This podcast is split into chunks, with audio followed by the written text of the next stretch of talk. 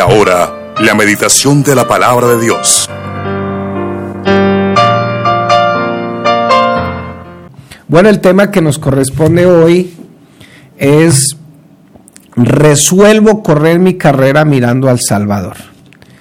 Entonces, eh, vamos a leer en Hebreos capítulo 12, versículos 1 y 2.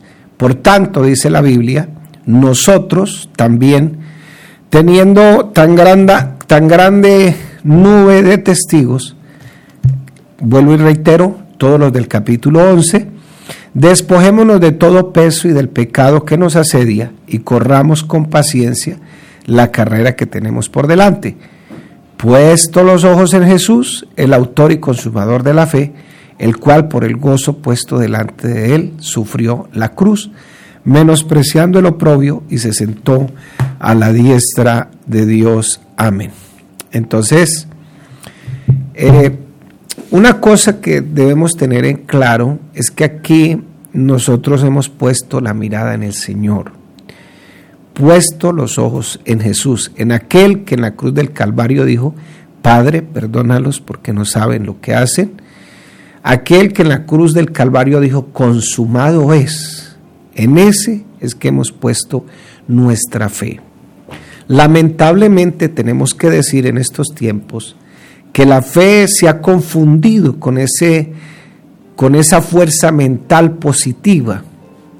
La persona dice es que yo tengo mucha fe, hoy me paré con el pie derecho, hoy esto, hoy saco el tigre que tengo en mí, saco el león que tengo en mí, saco, saco todas mis capacidades, yo puedo, eh, si el espermatozoide mío fue el que, el que ganó, entonces yo tengo todas las cosas de un ganador. Eso no es que esté mal, eso lo, esos, esos son de los motivadores, algunos motivadores evangélicos, algunos coaches, como está de moda la palabra coach, motivadores pero eso no es lo que dice la Biblia.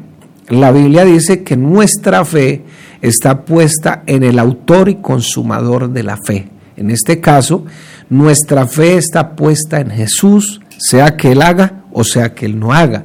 Ahí está mi fe. Por eso David, allá en ese salmo tan conocido, dice, en tus manos, en tu mano, porque no dice en tus manos, no la pluraliza, queriendo decir esa palabra mano, una figura de lenguaje, porque estamos en un lenguaje poético, la palabra mano significa ahí el poder, la autoridad, el trono, la majestad de Dios. Dice, en tu mano están mis tiempos. Entonces, el Señor es soberano de hacer todo lo que quiere. Lo único que me toca a mí por medio de la fe es creerle al Señor. Entonces, puesto mis ojos en Jesús. La fe no es en cualquier cosa. El objeto de mi fe ahora se llama Jesús.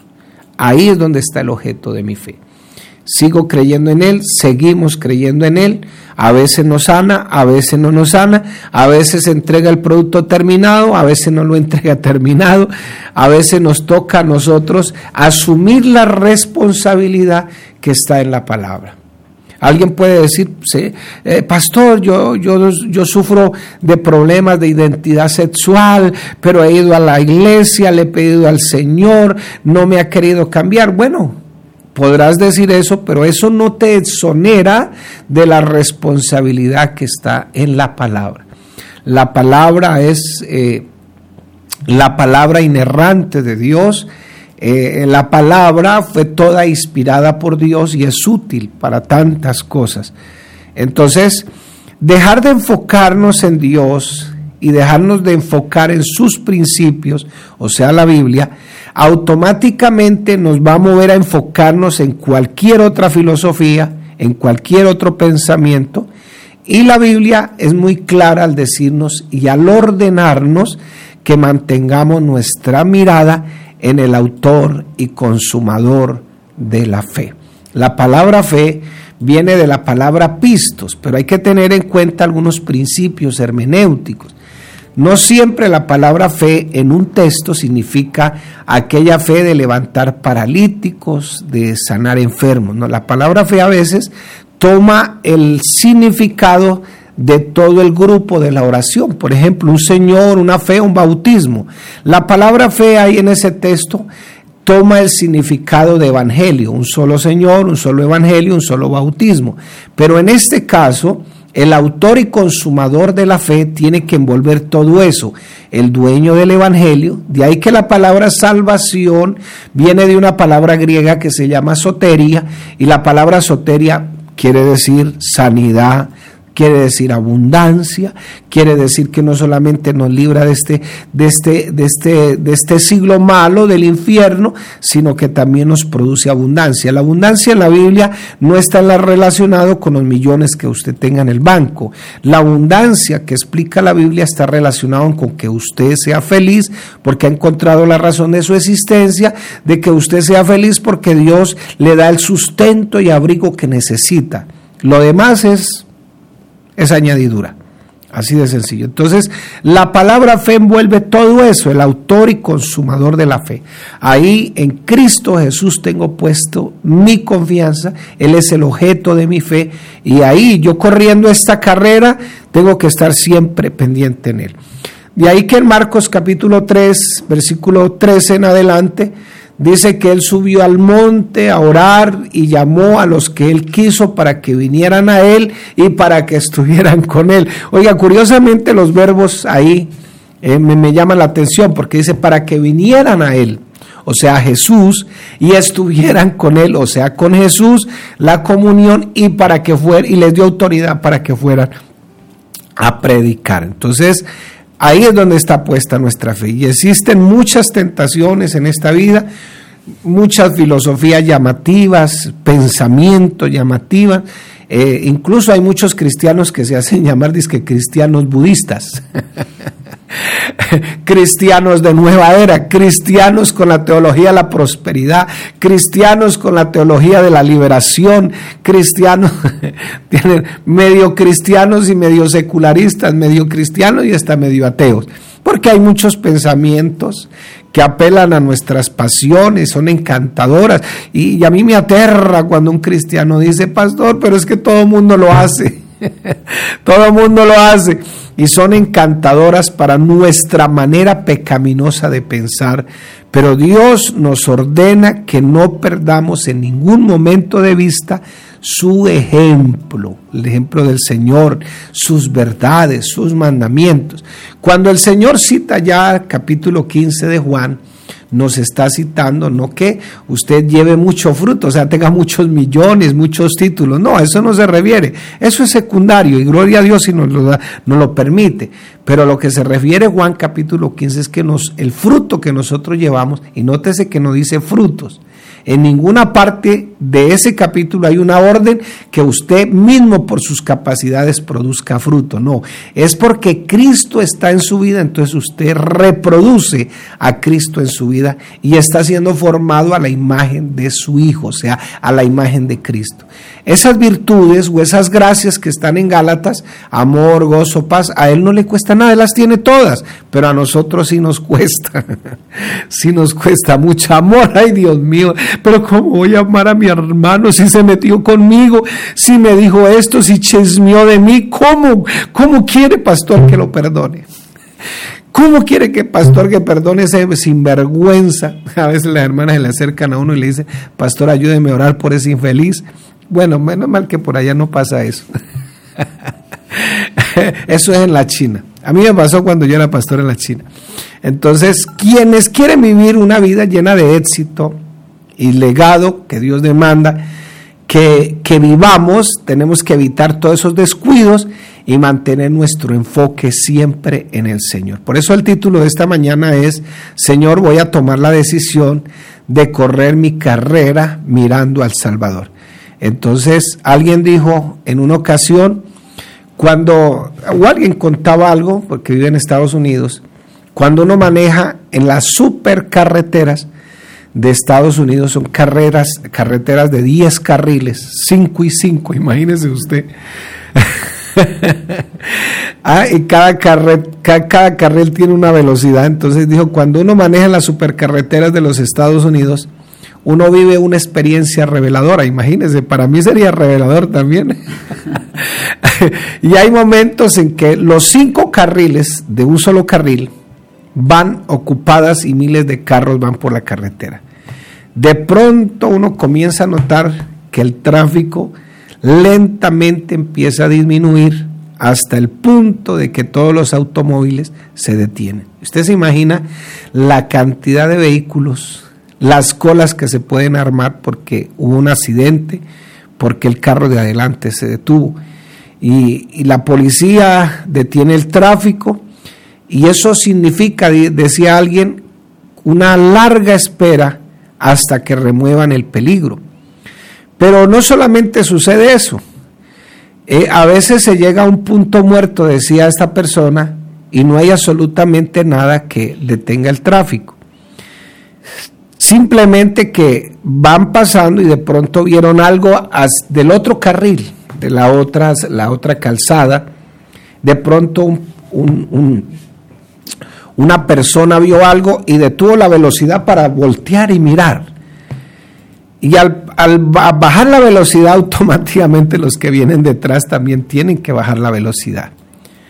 Y entonces eso hace que se vaya deteniendo la velocidad. Y así sucesivamente todos van mirando hasta que disminuyen la velocidad y a echar ese pequeño vistazo terminan a la final deteniendo también todo el tráfico. Y lo mismo ocurre en la vida cristiana.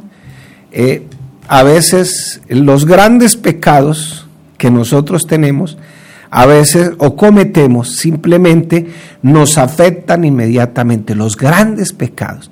Pero muchas veces los pecadillos, los pecadillos, como dicen algunos, como dando a entender de un bocadillo así sencillo, los pecadillos van disminuyendo, esos pecadillos pequeños van disminuyendo nuestra velocidad y, son las pequeñas cosas del mundo porque nosotros empezamos a echarle un vistazo al materialismo, al humanismo, a la vida sexual indecente y comenzamos a apartar nuestra intimidad, de intimidad con Dios y automáticamente empezamos a apartar nuestra santidad, esa santidad que Dios exige de nosotros.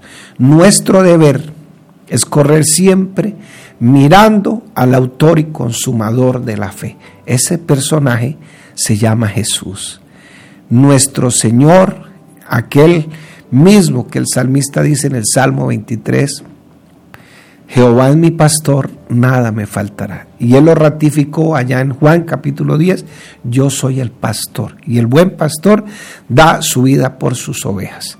Cuando vivimos la vida cristiana mirando su ejemplo, imitándolo, mirando su palabra, mirando sus mandamientos, mirando su soberanía, mirando su justicia, mirando que Él es omnisciente, omnipotente, omnipresente, entonces nada de esto puede perturbar, nada de esto nos puede perturbar en este camino o en esta carretera que corremos bajo las reglas suyas. El cristianismo realmente es una experiencia de amor con Jesucristo. Pedro, ¿me amas? Y Pedro tan descaradamente le dice, Fileo, ¿qué quiere decir? Te amo como un amigo. Ojalá que esa no sea nuestra causa en esta mañana, que el Señor nos pregunte. Porque el Señor preguntó ahí en Juan capítulo 21, Pedro, ¿me amas? Y usó la palabra agapao, que significa hagan de mucho y pao de ágape me amas muchísimo, como decimos los latinos, me amas muchísimo, Pedro. Y él le respondió, sí Señor, te amo, pero usó la palabra fileo. Fileo es de amor filial. Señor, te amo como un amigo. No, el Señor no quiere migajas. Y por eso a veces el Señor no puede hacer nada en nuestra vida porque no lo amamos como Él quiere que lo amemos. Muchísimo. Agapao, dice, dice la Biblia. Y con los ojos puestos en Jesucristo, a veces pasamos por valles, desiertos, enfermedades, accidentes, pero nunca lo vamos a perder de vista. Amamos que Dios nos guíe, amamos la guía de su palabra, y esto es precisamente la orden que Dios nos da en su palabra. Dice aquí, primera de Pedro 2.22, desead como niños recién nacidos la leche espiritual no adulterada que, para que por ella crezcáis para salvación. Interesante. Algunos dicen, ay, es que dormí como un bebé. no le creo, no le creo porque los bebés nacen con una, un sistema obsesivo compulsivo. ¿Qué quiere decir eso? Que cada tres horas tienen que estar comiendo. Por eso eh, aquí el ejemplo de Pedro es interesante. Desea como niños recién nacidos la leche espiritual, o sea, la palabra no adulterada, para que por ella podáis crecer, no solamente para encontrar la razón de mi existencia y ser feliz en esta tierra, sino para salvación. Entonces, pidamos a gritos en esta mañana, como bebés recién nacidos, con ese obsesivo compulsivo comportamiento, que el alimento nutritivo lo podamos probar diariamente, diariamente, mi hermano. ¿Cuál es nuestro compromiso en esta mañana? Para concluir, Señor, me comprometo a desear tu palabra como el niño recién nacido, anhela el alimento nutritivo y poner mis ojos en tu ejemplo, en tus mandamientos y no quitar mi mirada de ti pese a mis sentimientos. Yo prediqué un sermón hace poco que lo titulamos El Evangelio y las emociones. Y decíamos que a veces permitimos que las emociones tomen el control del volante, cuando las emociones tienen que ir de copiloto, porque no las vamos a quitar. Seríamos unos psicópatas si nuestras emociones las quitamos de lado. Las necesitamos para adorar a Dios incluso, para algunas cosas, pero ellas tienen que ir ahí de copiloto. Y el, el que va dirigiéndonos se llama Jesús.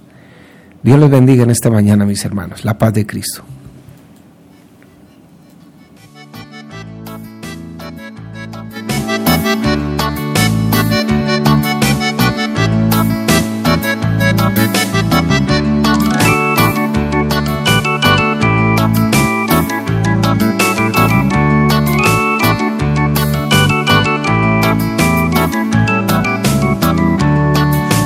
Iglesia del Señor cada momento se ve mejor. Él la lleva de su mano, va triunfando con amor. Poco a poco va llegando al lugar de perfección.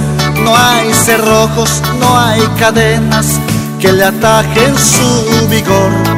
Todos los vuelve pedazos en el nombre del Señor poco a poco va llegando al lugar de perfección. No hay cerrojos, no hay cadenas que le atajen su vigor. Todos los vuelve pedazos en el nombre del Señor.